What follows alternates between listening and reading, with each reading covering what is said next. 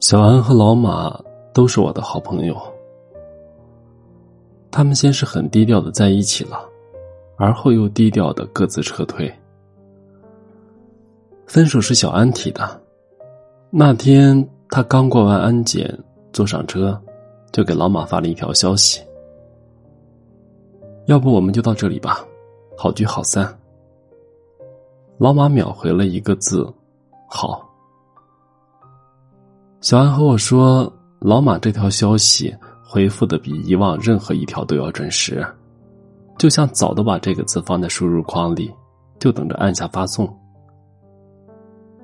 我劝小安，大伙都是成年人了，合不合适很明显，就像你想明白了一样，老马也想明白了，只是等着谁先开口。小安问我，你有没有觉得我很荒唐？我觉得我们之间发生的一切都特别的荒唐，除了“荒唐”这两个词，我再也找不到其他词语可以形容我们之间的关系了。本来是可以做朋友的，然而一个转身的时间和距离，我们便从两个最亲密的人，变成了两个最遥远的陌生人。甚至现在搞得，就连你们这些共同朋友都会戴着有色眼镜看我吧。我说。小安，不必这么想。每一个人都有各自的生活，对我们而言，只是你们之间这层关系的局外人。你不必因为和老马之间发生了些什么，就敏感到我们会对你另眼相看。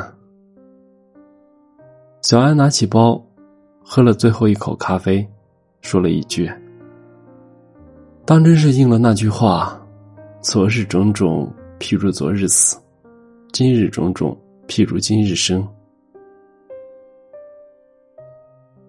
老马昨天晚上给我发微信说，我和小安之间结束了。我说，小安白天和我聊过了，你有什么想和我说的吗？老马过了十几分钟才回复了我一条微信，他说想说的很多，但又觉得什么都说不出来。我问为什么，老马说，可能。还是当时太冲动了吧？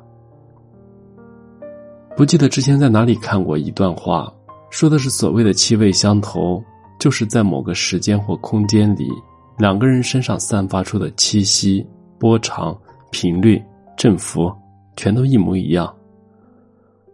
可是现在才明白，这句话的重点在于那句“某个时间或空间里”。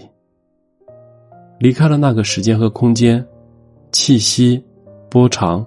频率、振幅全都不一样了。我对老马说：“无论你们是在一起了还是分开了，我觉得你们这两位朋友都挺值得交的。”老马回复了我一个问号。我说：“因为你们谁都没有去说对方的不是，也没有和我提及你们之间为什么分手。虽然没赞扬。”但也没有诋毁，这就是你们两个人之间对于彼此最后的保护吧？是啊，至今我都不知道他们为什么开始，也不知道他们因为什么而结束。他们两个人的关系是独立存在于我的世界的。有的时候想一想，现在大伙都是如此，莫名其妙的，这个人身边出现了一个人，没过多久就会看到他身边缺失了这么一个人。好像大伙都开始懂得了尺度，做到了进退有序，把爱情这件事与生活割裂的整整齐齐。老马这个时候回了我一句：“不拖不欠。”陈奕迅歌词里那句“任凭爱意要赴石山私有”，虽然爱会给人勇气，但爱不能改变很多客观事实。比如我们没有那么合适，哪怕你生拉硬拽，企图和你磨合成完美契合的齿轮，但终究是不行的。几年前，我真的搞不明白这个问题：注定没有结果的人，命运又为何要他们偏偏走到了一起呢？可能也是后来长大了许多，就会渐渐的感到，其实只是我们习惯的。找出两个相互匹配的证据后，就自以为一生就是应有的结果。可是感情的世界里，除了讲究感觉，还要讲究很多客观事实。有些现实都是写照在迫不得已里，就像我们迫不得已的出生，迫不得已的长大，迫不得已的遇见和离别。同样，我们这一生就理应会有无法抵达的地方，无法完成的事情和无法靠近的人。而那些我们所追求的、不解的、不甘的，其实都是因为我们的原以为。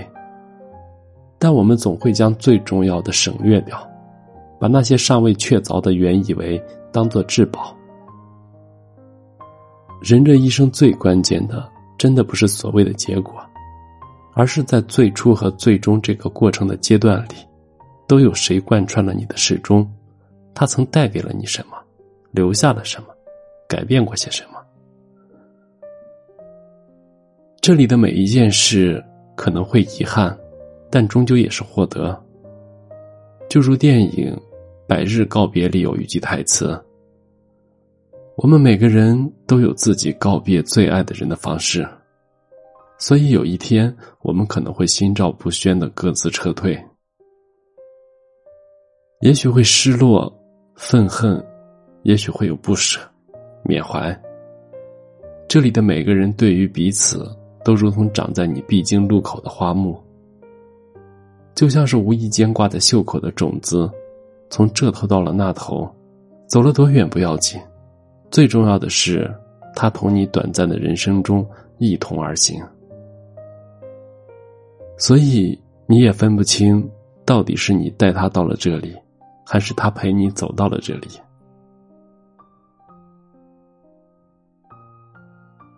我是余生，感谢您的收听。